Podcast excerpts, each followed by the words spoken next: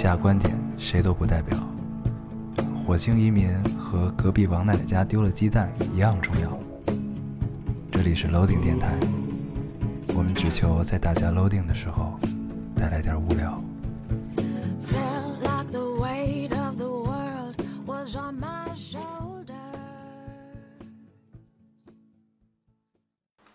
大家好，欢迎收听 loading radio，我是老高，我是 UNO。啊。这个新的一期又跟大家见面了啊，非常非常开心。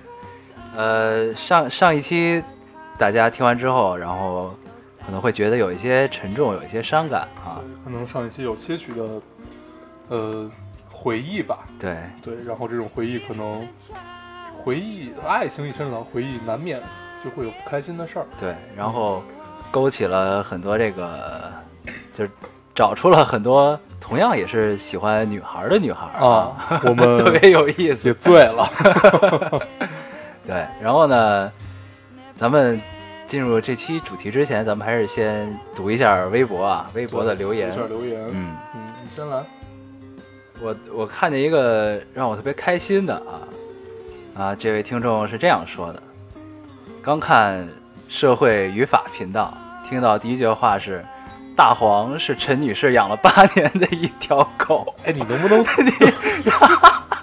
能不能”，他说你读留言的时候认认真一点，就是我看这种我也是醉了。咱们咱们读咱们读读一些没有这些的好吗？他说你这撞名率真不是一般的高啊。那必须高这个名字，大家这个梗其实可以过去了。没事，有我在，这个梗过不去啊。你滚，你来，你来。你就读一下。真是，哎呦，这期对。这期要轻松一些吧。那我读一个相对有些伤感的吧。好，啊，这个听众说，我有个朋友，他初中喜欢一个同性，全校都知道了，被父母打个半死。后来高中与家人朋友断绝关系后私奔，他那个喜欢的人中途拿了他所有的钱，偷偷跑了回来，留他一个人在外面漂泊。现在他在青海开了一家旅社，每年都会去看他，过得还不错，只是再也不敢谈恋爱。我在这儿想跟他说，你没有错，爱不是错。这个故事我以前听过，是在拉萨的时候听到的。啊，然后，所以是同一拨人，是这意思吗？呃，应我觉得应该是同一个人，这个不会再有这么惨的了吧？啊，反正好像是以前听过这个故事，然后也是自己开了一家，就是相相当于青年客栈嘛。嗯，然后对我当时他一听在青海开了个客栈，我就觉得，哎呀，这姑娘有故事是吧？不是这这跟拉萨好多好多特别像。对，跟拉飘有些很像。嗯、然后，呃，这姑娘最后说了一句，她说：“你没有错，爱不是错。嗯，我没太听明白，就是是这男生拿了这姑娘的所有钱走了是吗？”他喜欢的是一个同性，啊啊啊啊！他他没说是个姑娘还是个男生，啊他就说一个同性，但是啊看起来应该是一个姑娘。啊，然后等于他拿了所有钱，他就回来了，啊然后留他一个人在外面继续漂泊。我刚才读的挺慢的呀，哥。不是，就是没太听明白啊。嗯，反正就是说回来吧，就是就是你没有错，爱不是错这句话，其实跟咱们上期所有表达的是一样的，就是我们不用在乎我们之前爱过多少人渣，被多少人伤害过，和自己当没当过人渣，有没有被别人伤害过，继续勇敢的爱下去，总会有那么一个人会让你发现，爱情真的是一件如此美妙的事儿。嗯嗯，就是，呃，怀着一颗积极的心在等待吧。就虽然受过伤哈，对，我觉得还是挺好的。嗯，好，那你读一个。对我读一个这个，这是学生时代的，特别特别学生的这么一个感觉。呃，高中三年，毕业后我在苏州上学，他在南京上学，我们没有分手，每个礼拜我都会去看他，要么他来看我。完了以后，现在工作了，我们仍然在一起，快九年了，我还是蛮想知道我跟他能不能走到最后。有时候我就在想，如果哪天我跟他掰了，我就把大学四年苏州到南京的车票全甩他脸上。哎呀，这是好好学生啊，嗯，就看看完这之后，这个虽然大家两个人还在一起，然后挺好的，但是我我读完这留言之后，有一丝的这个伤感。你就特别希望他把车票甩甩成脸上是吗？不是不是，就是也不是能说伤感吧，就感受到了一种呃一种坚持，嗯，然后是挺美好的。但是但是你往往人感受到了美好之后，都会有那么一丝的伤感，我觉得，嗯对嗯，所以这就是伤感的来源。对我，哎，其实，祝福他们吧，祝福他们。嗯，嗯，我特别不好意思，我还还想再读一个，就是这个你不用跟我不好意思，这个读吧。这个，因为它第一很长，第二可能也会给听众，因为这是一个挺悲伤的这么一个故事。啊，呃，给他给读一下吧，这是我在喜马拉雅上的留言看到的。，行行，如果我说不让你读，你还读吗？你听完了就会后悔你刚才说的这句话了。没事，我还没听呢。我说不让你读，你读吗？必须读。读吧，读吧。啊我缓缓和一下情绪啊。他说，我的前男友在二零一二年十月份的时候因病去世了。其实我们算是在一个教会长大的，两个人都很保守而理性的人，连拥抱都很少。他生病时，我常想，要是他向我求婚，我会答应他。可是他并没有。我们只是安安静静地送走了他。他走后，我离开了教会，不再和以前的朋友联络，切断和以前所有的联系，接受去世一般如五个阶段：否定、生气、讨价还价、忧郁、接受。我已经走过了忧郁，开始接受。我曾经拿着手术刀面对尸体毫不恐惧，但这件事以后，我却开始害怕面对死亡。这也改变了自己的轨道。后来我常常想，有一个人可以抱抱我，或者我可以抱抱谁。有个人和我说不要怕，可惜从来没有这个人。或者我根本不打算再打开我的心了。我的朋友曾说，如果他还活着，我们应该结婚了。其实他活着，身体健康，我们应该已经分手了。但我们之间有些问题，因为苦难和死亡变得可以忽略了，所以当时才觉得，就算嫁给他，我也不后悔。这是我唯一的爱情，我的初恋，也许是我最后的爱情。经历了忧郁的日子，我觉得爱自己、善待自己，比爱情更重要。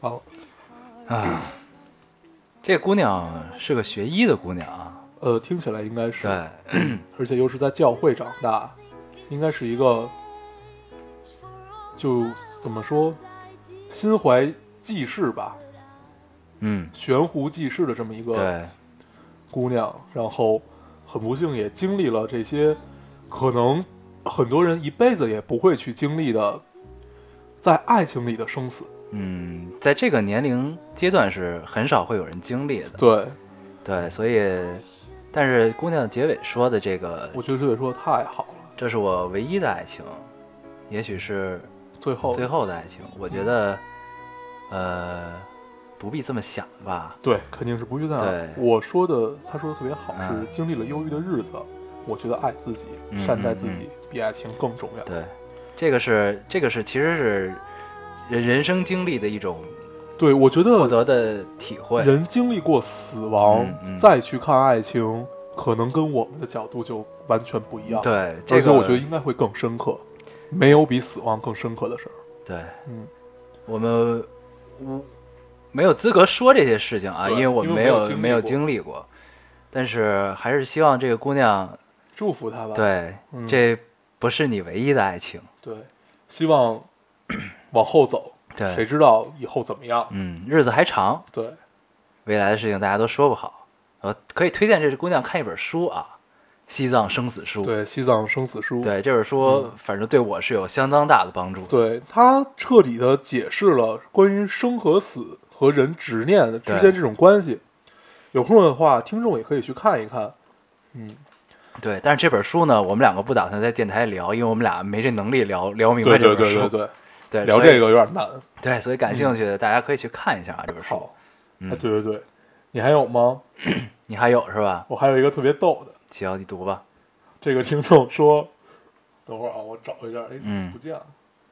对，这个在黄黄找找这留言期间说两句啊，就是，呃，之前有听众反映说我们只读微博的留言，不是就不是很全面啊这个事儿，然后这个也呃也确实是我们的一个问题，呃，我们以后会在每期留言会读，不只是读微博留言，也会在电台的留言里会挑一对，些，在喜马拉雅里还有荔枝里，我们也都会挑。这刚才读的这个就是从喜马拉雅里嘛嗯嗯，，对，我就特特别扎眼，一下就看到了它。嗯因为特别长，啊，说一下这个啊，嗯这个特别逗。说纠正一个地方哦，春秋笔法是关于孔子的，指的是孔子在撰作《春秋》时，因为某些地方违背了他的儒家理论，比如公子纠与小白之间争权夺位，这在孔子看来有违三纲五常，在编写时就将此事删去。《春秋》的突出特点是欲褒贬于记叙，欲褒贬于记事，这种写法被后人称作春秋笔法，而不是司马迁哦。这个是纠正上期小一说的那个。啊然后我我还把这个留言截图发给小一了，啊他说没想到碰到真学霸了。小姨当时的心理状态应该是这样的，对，反正说的如此有道理，我竟无言以对了。对对吧，那我们就差不多进入主题吧。，对，嗯呃，这期我们决定尝试一个新的方式啊，嗯，呃，用黄黄的话说，就是还原我们俩做这个电台最初的目的。对，嗯，最初的目的是什么呢？是觉得俩人瞎瞎蛋逼，都互相听腻了，决定让别人来听一听。对，所以我们给它起了一个相对高大上一点的名字，所以叫这期叫 Free Talk。对，中文名字就叫瞎蛋逼。对对对，然后，嗯，然后就是我们之前发现我们，呃，现在应该是这是第十十二期第十二期节目了。呃，之前我们一直在聊过去的事情，对嗯，然后呢，等于就是聊许走向社会之前的一些东西。对，这是我们突然有一天跟一个朋友见面，对然后这个朋友突然点醒我们，他说可以提取一下你们电台里的关键词，大概有情怀、回忆、年少、嗯哎呀、好，反正就是这种，就是这种高频词汇出现的特特特别多，对所以我们就在想，哎，原来我们是那种留活在过去的人，对，不，我们不是这样，我操！然后当时他说高频词汇的时候，其实我心里想的是，嗯，你们的高频词汇是情怀、情怀、情怀，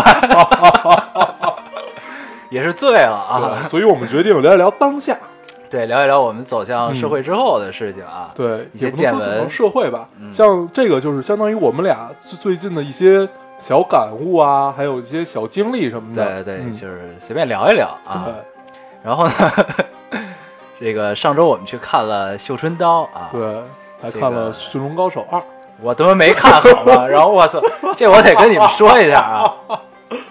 这个我这从南京回来是吧？从南京回来之后，然后呢，我们坐在一块儿吃饭，然后突然有一个人问：“哎，你们看《驯龙高手二》了吗？”我说了一句，我第一个说的，我说没有。然后，然后剩剩下在座的三个人还是三四个人，三个人嗯说看了呀。然后他们就在我边上开始猛聊剧情，说：“哎，他进化了。”说他哎，他怎么了？哎，对他妈妈出现了，然后我正在那儿吃着饭呢，然后我抬头看了他们一眼，然后我说：“他妈的，爹还没看呢，你们就在这聊。就是当时已经都忽略他了。《驯龙高手二》很好看，大家一定要去看。”我还没看呢，嗯，你还打算看吗？我看呀，你你去电影院看吗？对，这很郁闷啊。嗯然后我刚才说完之后，突然发现好像我也做了剧透这件事儿啊。对，他进化了，他妈妈出现了。然后那那我们聊一聊，就是我们一块儿看的这个电影吧，《绣春刀》。对，这个绣春刀啊，绣春刀我是在看了《白发魔女》之后去看的绣春刀，然后呢居然，还看《白发魔女》对，因为这个这个绣春刀网上评价不错啊，然后我们就去看了一下。呃，看完《白发魔女》之后再看绣春刀，发现绣春刀是一部很不错的电影啊。其实你不看它，嗯，对，我再去看，其实也是很不错不错，就是呃，但是电影很奇怪，你发现了吗？嗯，就是大家都不太知道它，它的宣传其实没有，嗯就是不不像现在的电影那样宣传的特别猛烈。对对，而且它相当于是夹夹在呃《小时代》和《后会无期》之间的这么一个、嗯，这么一个电影，嗯嗯所以能让大家有这么高的评价，其实还是挺难的。对，嗯，呃，看完之后感觉这部电影还是挺有诚意的一部。呃，它讲的是明明末清初，就是明朝快要灭亡的时候，然后清朝呃呃，就是明末，大概是明快末的时候，那会儿满族已经要进来了，对，要进来，但是还没进呢所以？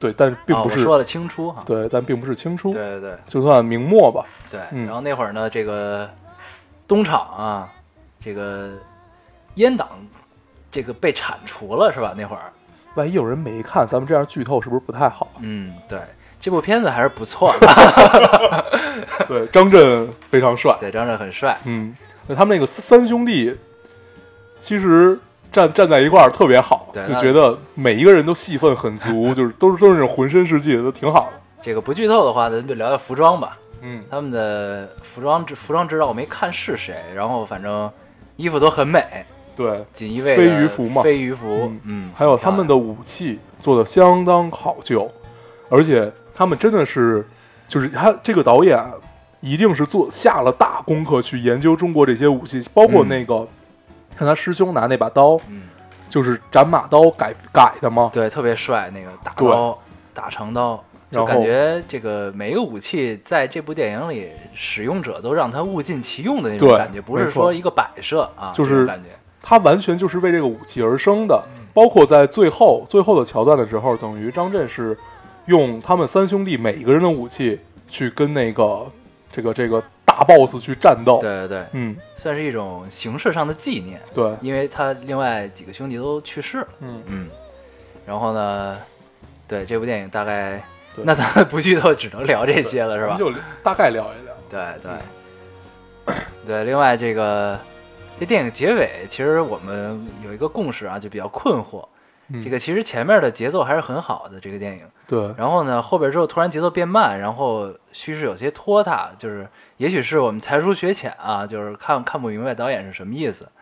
反正感觉就是临近结尾的十分钟吧，十分钟、十五分钟的样子。对，我觉得小小二分钟这个这个情节，其实完全就可以没有后面那段复仇情节，就是有一段他骑着马去追他，然后这块儿就其实可以结束了，留给大家去想象的空间。对，这个个开放式的结尾。对，这样就古龙了。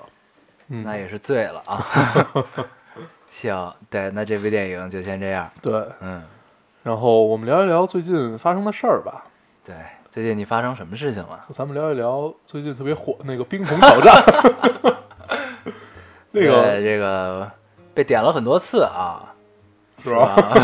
我被点了很多次，嗯，对那你打算这个是吧？咱们还是聊聊别的话题吧。嗯对，其实是 ALS 是吧？他那个，ALS，对，嗯，渐冻人，渐冻人，嗯，是一个罕罕见病，对，瓷娃娃。我第一次知道，就是还不是知道了渐冻人，就是知道瓷娃娃，嗯就是一碰它它就碎了，啊，就是这这就当时是他们不能有稍微剧烈一点的这样的活动，然后一活动就会骨折呀或者怎么样。我最早知道的是这个，这个瓷娃娃这个特别是一个东西特别早就有，对对，不对，这它肯定是一个病，特别早就有，就不是这瓷娃娃这个名字特别早就有了，嗯。然后当时我记得这是一个央视的纪录片对，对对。对。嗯。然后，呃，然后其实这个出现，网上也会有大家很多不同的意见。有的人就觉得这是一场作秀，嗯有，的人也会觉得这样浪费水。对对对，然后然后特逗，拿那个人拿那桶水倒自己身上，然后边上拼了一张图，是非洲小孩在那啊儿喝一碗小水。我觉得这个就，哎呀，怎么说呢，这个起码有点过。对，起码这个游戏它的出发点是好的啊，对而就是且如果没有这个游戏，可能大家也不清楚这个 ALS 是什么东西大。家都知道非洲缺水，嗯但是并不一定大家都知道有这么一个罕见病。对，所以用这种方式去帮这种罕见病的基金会筹到钱，然后让大家一起来关注这件事儿，对，其实真的是件好事儿。嗯嗯嗯非洲缺水，你就不洗澡了吗？不，我我我我们不讨论这么形而上的东西，我们就说，不是，呃这是一这是一个诘问，发出了一个诘问：非洲人民洗不了澡，你就不洗澡了吗？嗯，你问谁呢？我不知道。对对，就是突然想到这个，是吧？欠，啊，反正就是希望大家还是多用善意的眼光去看待我们周遭所有发生的这些事儿，对对然后不要不要去用一种对抗式的这么，对，嗯就是这些公众人物，他就算他做的这个秀，这也是他其实自己作为公众人物该尽的一种义务吧。嗯嗯，他需要让大家知道这些事情。对，嗯，这其实是是一件好事儿。嗯然后还有就是我记得 我记得奥尼尔，你看我看那个，我都醉了太像了，就就老老老觉得跟熊一样的这个人物，然后在卖萌。特别萌，正好他还是光头，然后一滴水倒是醉了！还一特写，对，太逗了这个。嗯，然后这个范迪塞尔对，特别实在，都没有水，直接往身上倒冰。而且范迪塞尔，你知道他艾特了谁吗？嗯，奥巴马，哎，他艾特奥巴马了，然后奥巴马没有应战了 对，太逗了。对反正就是这个这个活动还是整在全球整个引起了轩然大波呀，就是在几天之内，就突然之间就全都大家在玩这件事儿。对，而这游戏规则其实是就是你接受这个挑战，然后你艾特了三个人，然后呢让这三个让这个游戏可以传传递下去。对然后如果你不应战，你就需要捐款给这个基金会。然后现在大家都然后玩你发现大部分公众人物其实又玩呃对又又又做了这个挑战，然后他又捐了款。对，嗯，其实这个，所以还是一个应该以善待的眼光去看待我们周遭发生的所有事儿。对。对嗯，然后聊到这个善意的眼光这个事儿啊，咱们可以聊聊最近特别火的另一件事儿啊，啊，啊，对吧？房东组合。房东组合，也是醉了就是艺人吸毒的这个事儿。对嗯。对。呃，首先我们把大麻这件事儿可以聊一聊。对，对，呃，就是在我们的认知里，确实大麻是一种，呃，嗯没有很高很高成瘾性的这么一种毒品。当然，它也会致幻或者怎么样。嗯，嗯嗯就是呃抽完了特别高兴。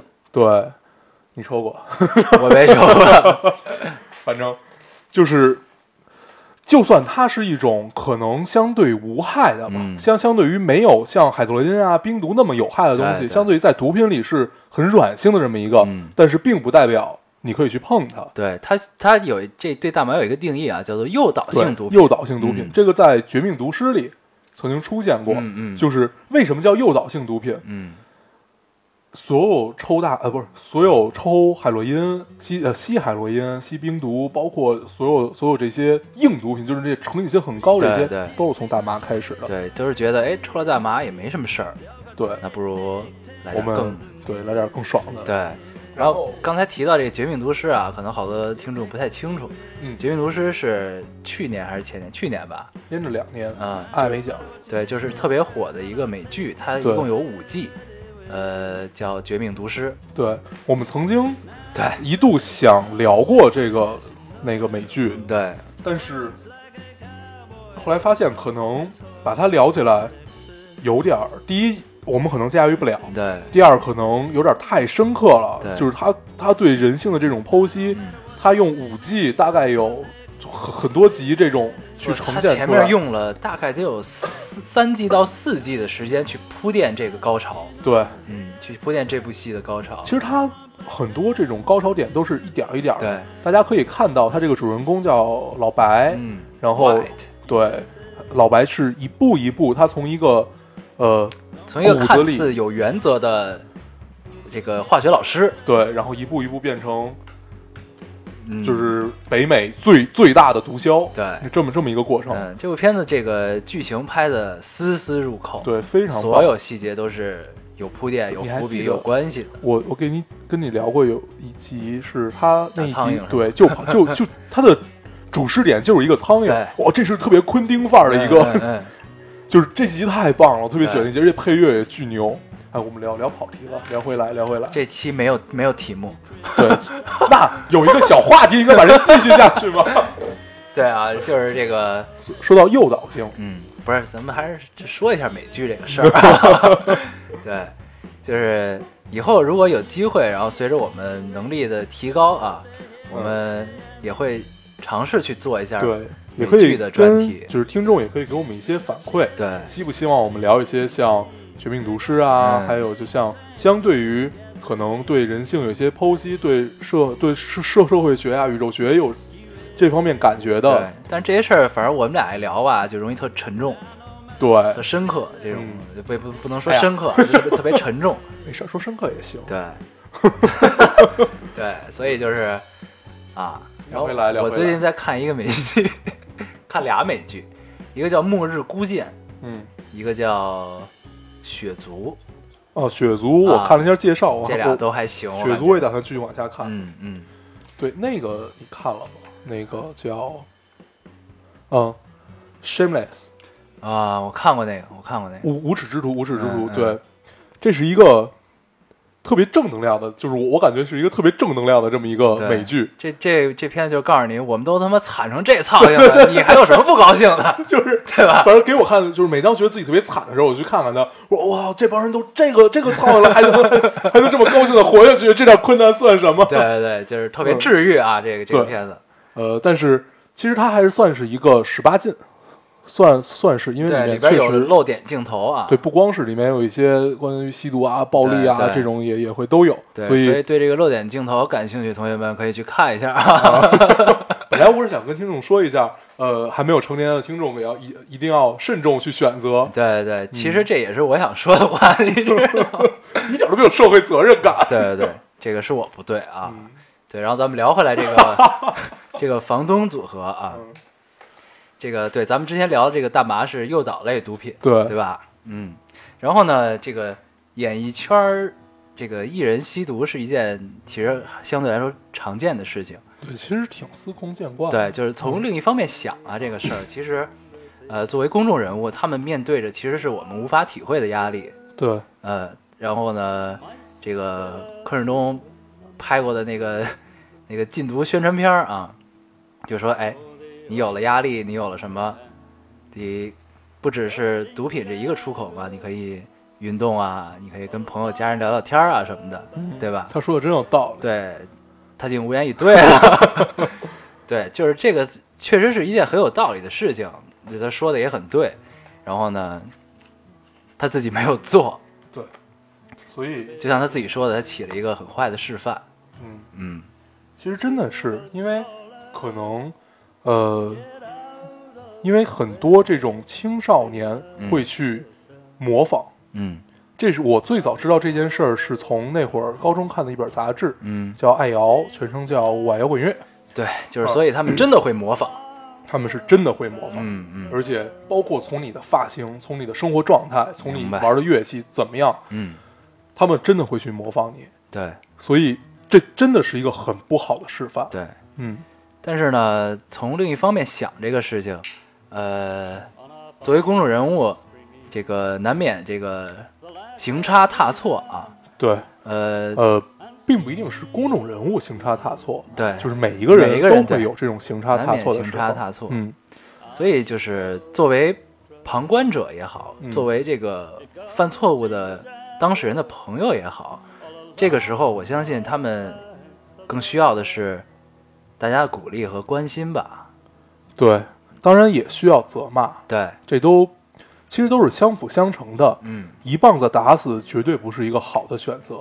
对，呃，当然你否定他的错误，帮他洗白错误，这肯定也不是一个好的选择。对，呃，嗯，中国讲究中庸之道。对，嗯这两天我看到一个消息是，就是正好跟这个件事儿是完全对立出来的，就是讲缉毒警察的这个事儿，啊你有看到吧？啊，你给我发那截图是吧？对，啊然后今天我看到了一个朋友他转发的一条，说很多说缉毒警察就是死了很多人啊，或者怎么样怎么样，那些很多是假的，就是嗯是被杜撰出来的，确实确实伤亡惨重，没错，但是数字是被人篡改过的。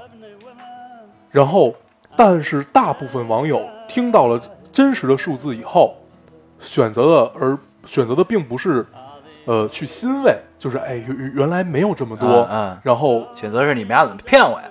不，他们选择的是就是死了这么多，你们就是在帮你们就是在帮别人洗白啊或者怎么样，所以就是整个整个的环境已经让大家变成了一种集体无意识的状态了。就有些盲目啊，对。所以，这我我感觉还是大家要保持一个客观的心态去看这件事情吧。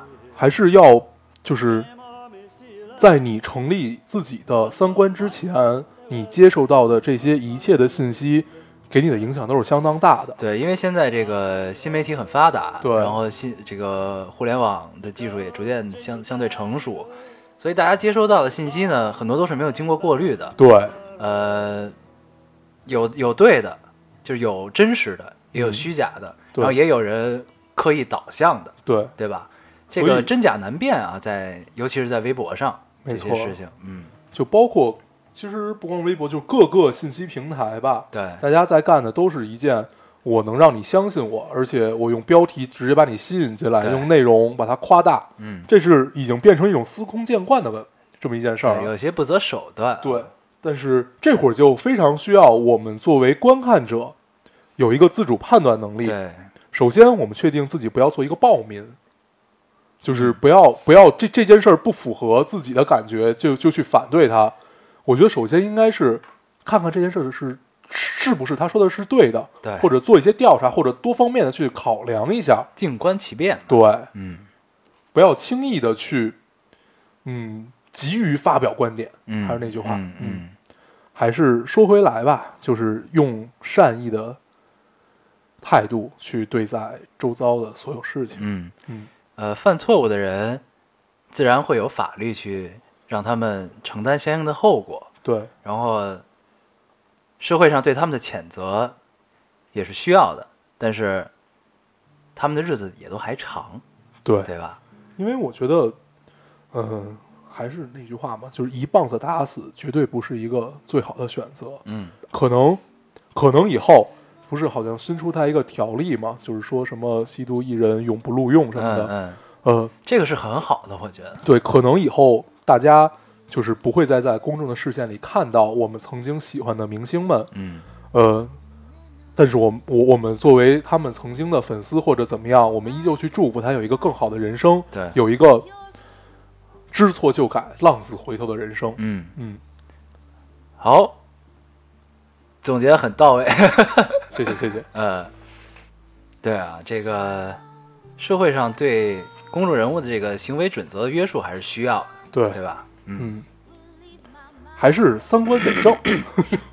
根正苗红嘛。嗯嗯，然后那我们对，既然是高大上的节目，我们就要什么时候说是高大上的节咱们目了？不都 free talk 了吗？啊，啊，这这样就显得咱俩没有台本儿，对对对什么也不需要，上来可以直接聊，对，这让我想到就了这个，跟高晓松一样。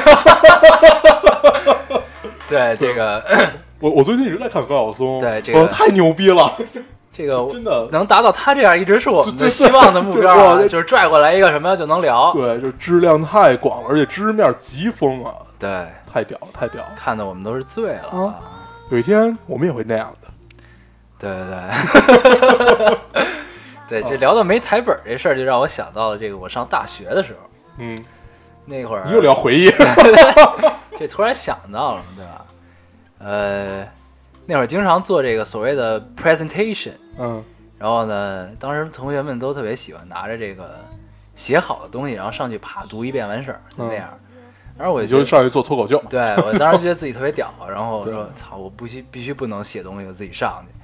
然后呢，头几次还行，嗯然后随着这个 随着这个课学的越来越深啊，突然发现上了台之后不知道该说什么，然后你就在这儿静站了四十分钟，就下来了。就变成说相声了。然后以至于到后来，就是有的时候一上台，然后同学都先准备好手机开始给我录，特逗。哎呦，那咱们说说你最近有什么小感悟吗？这对我最近感悟，挺多的，嗯，我最近我这我上期睡前故事其实说了一下，嗯嗯，就之前上坐地铁，嗯，我那睡前故事你肯定没听，啊，我听了，你听你妈逼 听。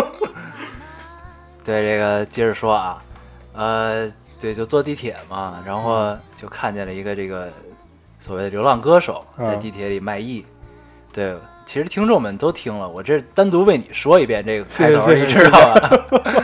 啊，对，然后呢，就就就碰上一流浪歌手，然后一开始他在那儿唱歌，然后呢，其实我对这种流浪歌手其实是一直都是有好感的，对，嗯，然后呢，我当时就想就是掏钱包给他给他点钱，对，一般我碰到这种流浪歌手，就只有在碰到真的是你那，就这种他真的用自己的行为去，自己的他是在赚钱，而不是在乞讨。用自己的技嗯能，对然后呢，但是就是因为在地铁里，然后周遭的人看到这种行为，其实还是排斥的这么一种状态。嗯然后呢，当时我也是比较在意别人的眼光，然后我就一直在犹豫，到底我要不要去给。嗯然然后你已经走过去了。没有，然后呢，他就在这儿，嗯，然后这个时候他换了一首歌，他第一首唱好像《大约在冬季》，嗯然后换了一首汪峰的《春天里》。嗯，这首歌这个大家认知度是很高的，嗯然后就是也是会唤起很多人的共鸣吧。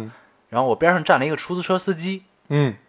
他穿着制服嘛，然后这个时候唱到春天里，然后唱到高潮，然后这个出租车司机就掏出钱包来给了他五块钱，嗯。就是一其实一般很少有人会给这个就是这种这个流浪歌手这种人就是五块钱，其实是对，相对多的，一般都是一块钱嘛。嗯。然后就我就是因为这个五块钱注意到了这个出租车司机，然后我就看到其实呃大家都是很很普通的人，对，呃这出租车车司机手上拎的刚买的菜，嗯。然后他其实是刚交班儿，我感觉，嗯。然后在附近菜市场买了个菜，然后打地铁回家、这种的，就大家都是很普通的人，但是因为听到了能产生共鸣的作品，然后其实每个人心里都有这种小情怀，对。有有那么一刻，有嗯。别人跟你一起碰撞到了，对。你是希望他好，而且对，就是愿愿意去为这种行为嗯，去买单。你是发自内心由衷的愿意对这样。对。对，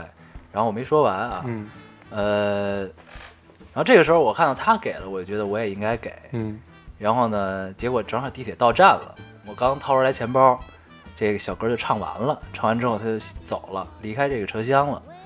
然后他走了之后，其实就我自己就有一丝的这个怅然若失。啊然后我想了半天，就他走了之后，然后地铁就接着走嘛，然后我就一直在想，就为什么我会产生这个这一丝怅然若失的感觉？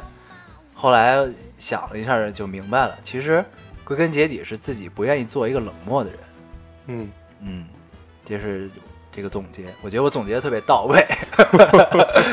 对，对，愿意做一个时刻充满情怀，然后去嗯跟跟周遭的很有很很多东西有共鸣。嗯，嗯对，这个是我最近最近的这么一个经历经历吧。就不愿意做一个冷漠的。对，嗯，嗯其实这个这个种子其实一直，我觉得应该是在每个人心里都会有的。对然后，也许身边经历了某件事情，触碰到了你自己柔软的那个点，你就会义无反顾的去站出来，然后散发出自己的能量，嗯。就这种感觉。嗯，我是把你说愣了。没有我我在想，嗯。散发出自己的能量，嗯。就是用自己很微薄的这种能量，然后去感化你被你感化那个人，然后你们在同时有一个感化之后，嗯，会有这些小情怀。嗯嗯，嗯，不，你不用揪着这个“散发自己能量”这个词没有，我觉得这个啊。这个这个就特别好。嗯对，其实咱们聊着聊着，嗯。这期的主题已经有了，就被咱们聊出来了。就是不要做一个冷漠的人。对，就是这这是一个，还有嗯就是，就刚才说了好几遍了嘛，就是善待周遭发生的一切。对，其实这期我们本来不是想做 free talk，对，就是 就是想借着这个大这个吸毒这件事儿，嗯，想聊一下。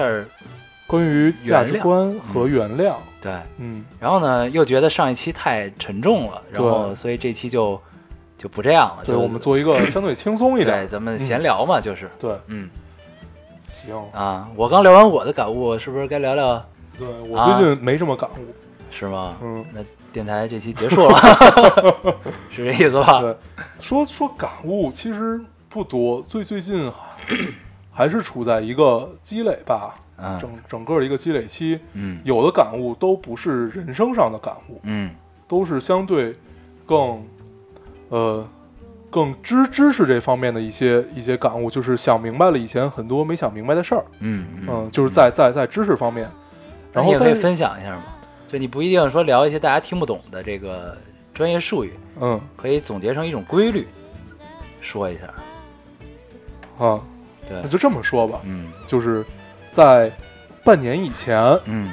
我首首先觉得，其实就是那会儿一直觉得，呃，你既然想做艺术，你嗯，就一定要是一个充满感性的人，对，然后去去发生，就是你在观察你所有的人，包括你见到的事情，然后包括你走在路上，嗯你在观察所有东西的时候，你要是充满人文情怀的这种去观察它，然后对去感受或者怎么样怎么样，我能理解那种状态，其实就是呃，就觉得自己，哎呀，我是一个很敏感的人，我是一个做艺术的人，对对我要有一颗善于发现美的心灵。对我身边的人都看不到这些，只有我能看到。对对对对吧哎，你很理解这种感觉，对，就是这个。那天就是之前我也一直是这嗯这种感觉，然后那天我突然看了一个图，嗯 我觉得是深深的扇了我一巴掌。嗯是怎么样？就是一个漫画，然后画的是一堆人在乘地铁，嗯，然后，然后呢，然后大家就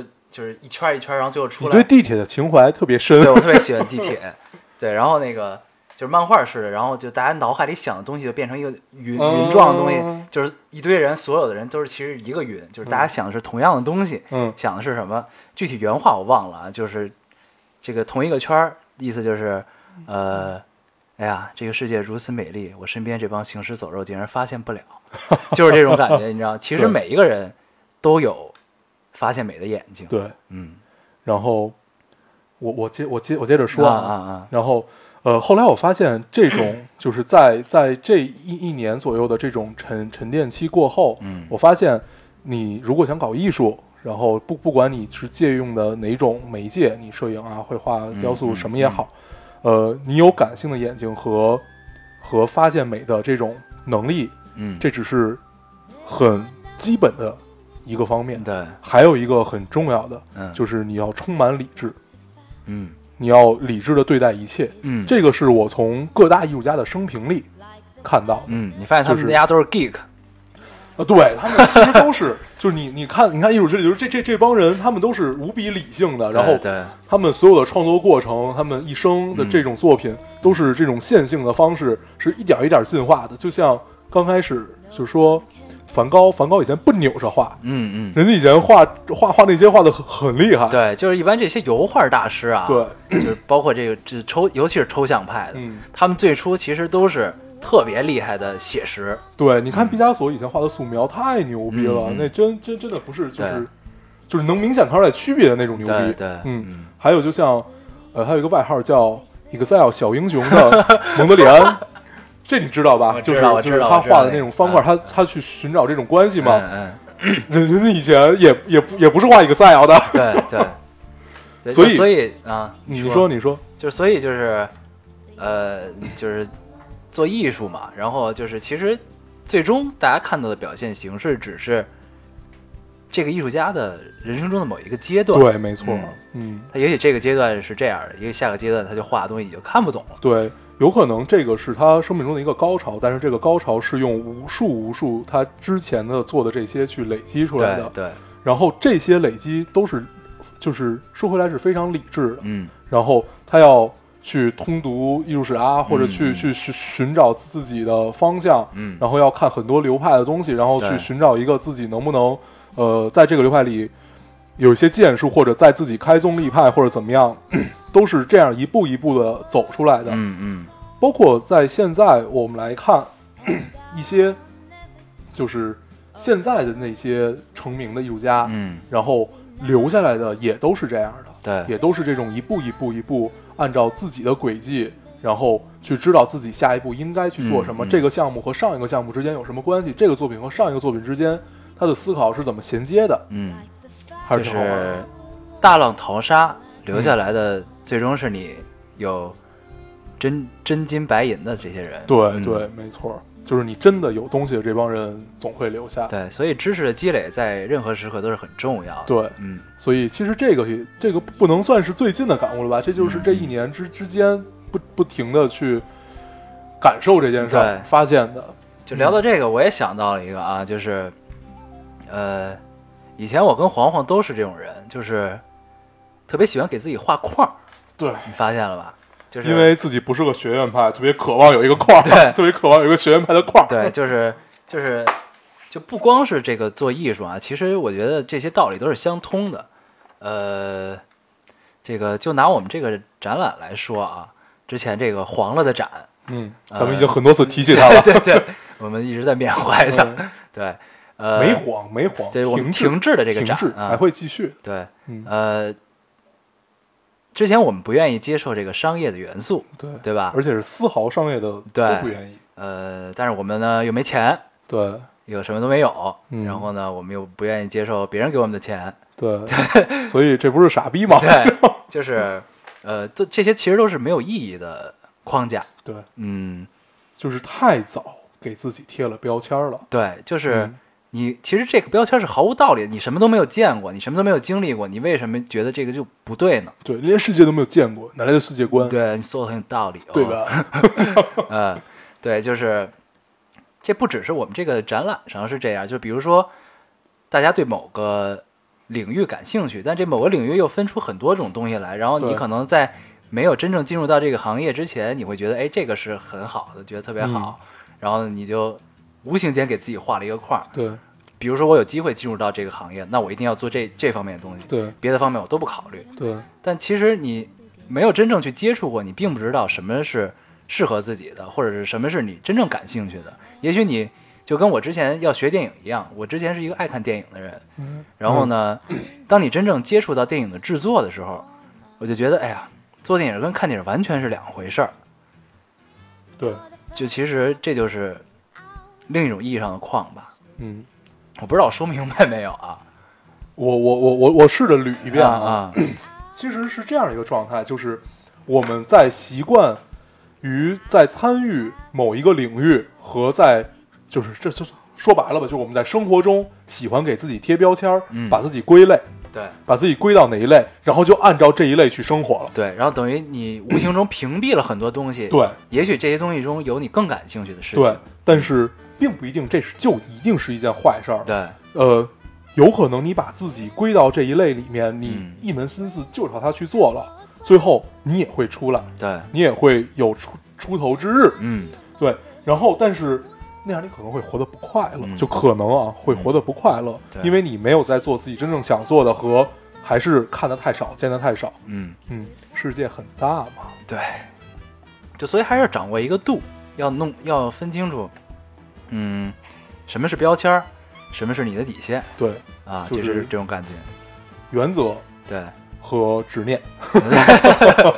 这个突然间又联系到之前的某一期啊，哎呦，越来越发现咱们好像真的聊的都一样，怎么办呀？对，然后突然想到这个之前有一个大神跟我们说过的话啊，啊，就是大神，对对，呃，就当你总结一下，就是这意思。就当你找到你真正愿意为之而奋斗的东西的时候，嗯，你做这东西做十年，你就是精。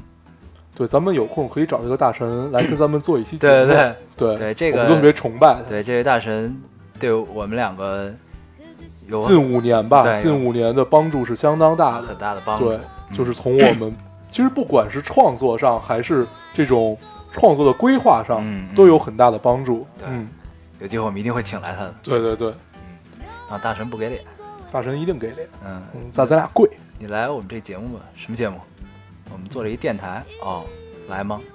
不去，不说话了，然后咱们还是喝一杯吧。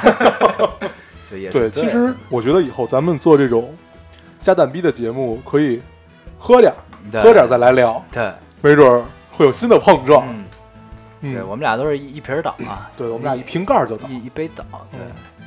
闻一下，闻一下就倒了。咱们不能暴露这一点，我觉得。哎，对，然后不知不觉啊，聊了这个五五十多分钟了吧，五十哦分钟，嗯，也是醉了。以后这种节目可以多做。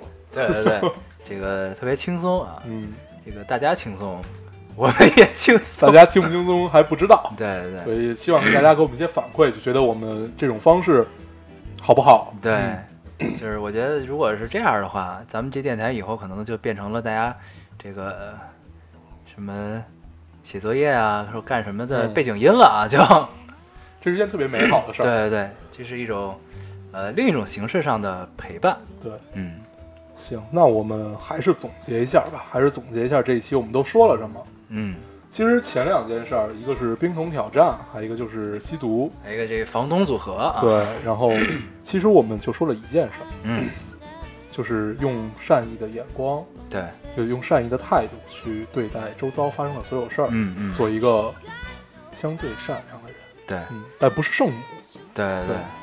这个就说到这个，我突然想到一个啊，就是之前在也是在微博上看的，就是说这个吸毒，就是真的该原谅吗？然后他举了好多例子，就是嗯不是他是一个截了一个日剧的台词哦，我记得那个。啊，就是说你为了毒品你能干出什么事儿来，就这种的，嗯，也不无道理吧？肯定是有道理的，对是因为呃，我也确实看过一大篇，就是关于这个文章，就是从吸毒、赌博，嗯。还有那个卖卖淫嫖娼，就是黄赌毒发散出来的这些重罪。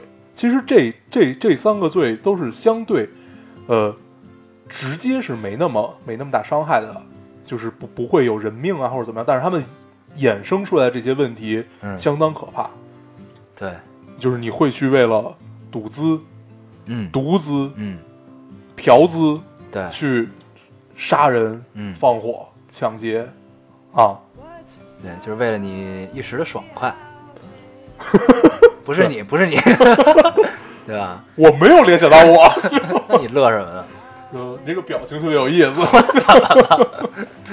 对，对，所以就是呃，我相信听咱们电台的听众还是相对会年轻一些，对，所以然后所以一定要重视这个问题，呃，在形成自己三观，就在三观确立之前，一定要有主观能动性，去判断你的接收的信息，对，就是保证自己三观正，然后做一个善良的人。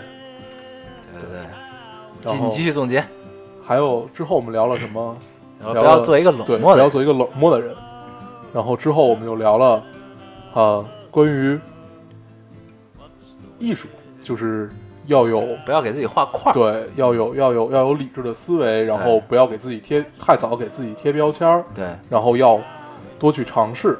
对，嗯，在这个这个知识的领域啊，专业的领域做一个开放的人，对，嗯，行，那 差不多，差不多这这这，其实咱们还挺深刻的，对对对？吧？嗯我不觉得，你你自己深刻吧。对，行吧，行，这个意犹未尽啊。嗯，我们留到以后，留到以后对，就是如果大家觉得这个形式好，对，就给我们留言，我们也会多做这样的 free talk。嗯，你为什么不说话？对我要我要深刻呀。你这叫装深沉，好吧？行，那这期我们大概就这样。好，嗯，那还是跟大家说一下怎么找到我们吧。对，这让我又想到了一个，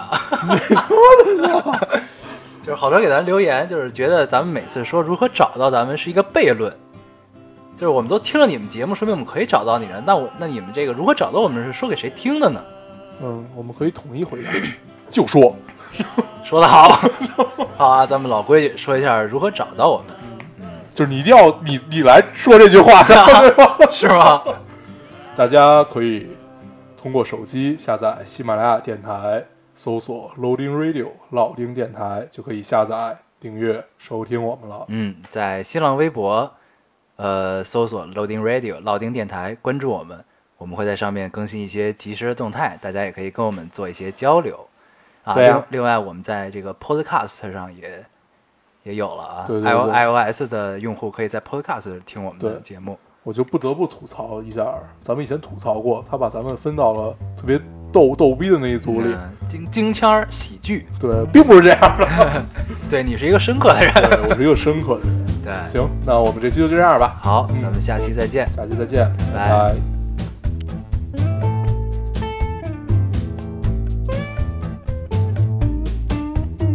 I'm sitting in the window of a street cafe, watching you walking by each day. It seems that you always wanna look my way. Hey, you can't deny, boy, you're such a shy boy. So good looking you seem to be, but you're too tongue tied to say hi to me. You could make it happen so easily.